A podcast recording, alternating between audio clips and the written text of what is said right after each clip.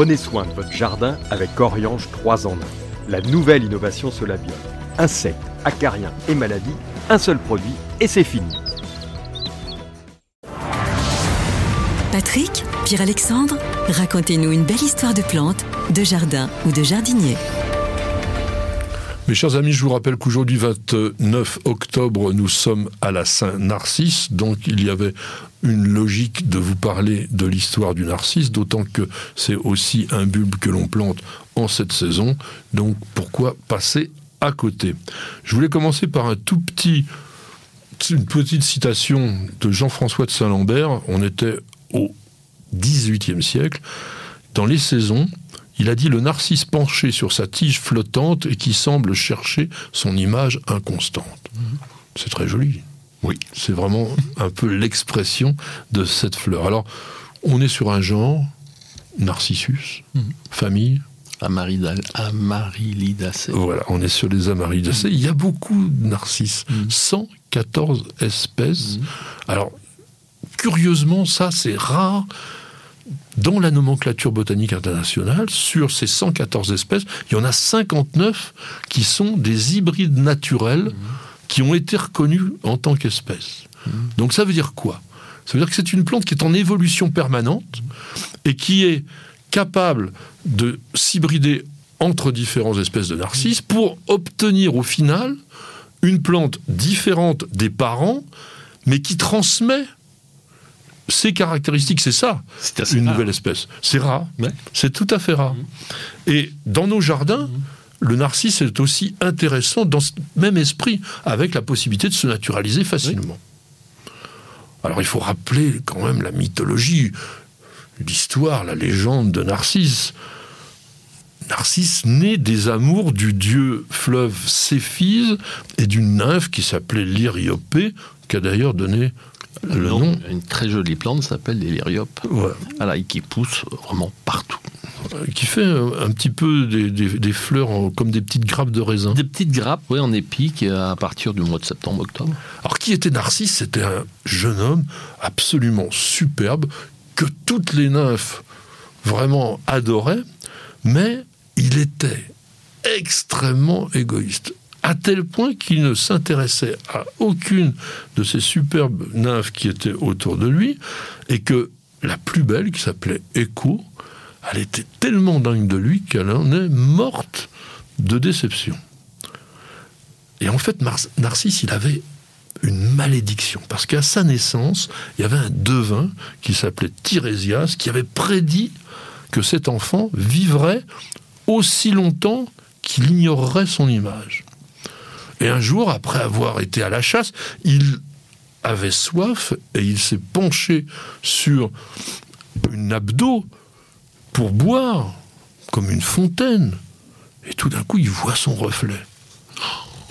Il est tombé raide dingue de son reflet et il a été incapable de faire autre chose que de rester comme ça figé au point que il est mort en languissant et il n'avait pas la possibilité évidemment de s'aimer lui-même. Et petit à petit, il s'est enraciné sur les berges de cette fontaine et il s'est transformé en cette fleur. Alors dans le langage de fleurs, on est toujours d'ailleurs dans l'amour de soi, l'égoïsme, d'où le nom d'ailleurs de narcissisme. Le mmh. narcissisme, c'est s'adorer soi-même. Et on dit qu'il ne faut pas offrir un bouquet de narcisses. Bon, je pense que quand même on peut parce que c'est tellement mignon.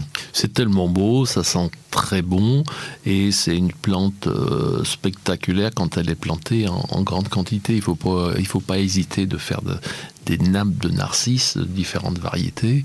Euh, vraiment, c'est un spectacle euh, au mois de mars-avril, ça dépend des régions on est, de février à avril, qui est incroyable. Et c'est des plantes qui peuvent se naturaliser. On en voit aussi dans les, euh, dans les campagnes. Hein.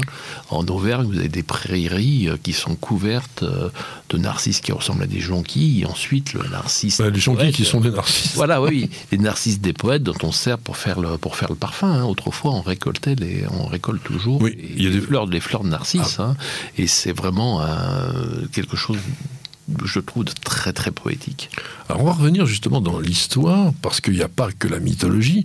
La Bible mentionne d'ailleurs les narcisses qui poussaient dans le jardin d'Éden, et on associe souvent cette fleur, quand il est blanc notamment, à la Vierge Marie, et on l'appelle le nom d'un nom, la rose de la Vierge. Alors c'est vrai qu'on est très très loin de la rose, bon, c'est un symbole de la résurrection, mmh.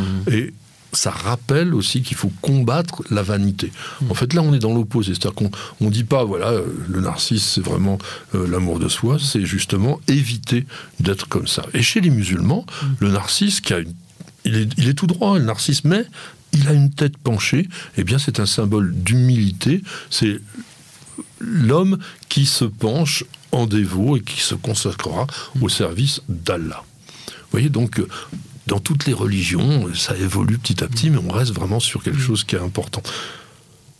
Le narcisse, dans l'histoire, on dit que le prince de Condé, qui avait reçu Louis, XV, euh, Louis XIV pardon, dans sa propriété de Chantilly, aurait dépensé mille écus de jonquilles pour célébrer son roi, qui aimait beaucoup les plantes et le jardin, on l'a bien vu après, avec Versailles.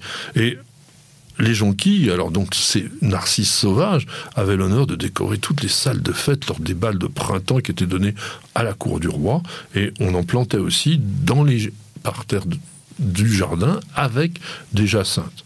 Donc ce fameux, cette fameuse jonquille des bois qui s'appelle Narcissus pseudo Narcissus, qui est caractérisée par sa petite trompette. Mmh ça aussi, il faut laisser pousser, ça se naturalise. Et c'est des plantes qui se conservent aussi très bien en bouquet, c'est-à-dire qu'on peut faire des bouquets au printemps, ça se conserve très bien avec très peu d'eau.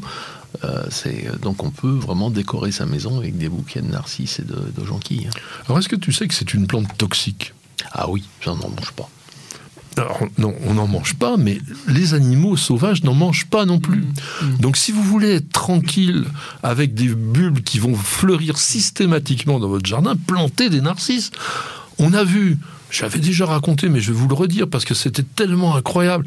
À l'entrée de la ville de Fontainebleau, un jour, on arrive et qu'est-ce que l'on voit? Toutes les pelouses étaient défoncées par les sangliers. Mmh.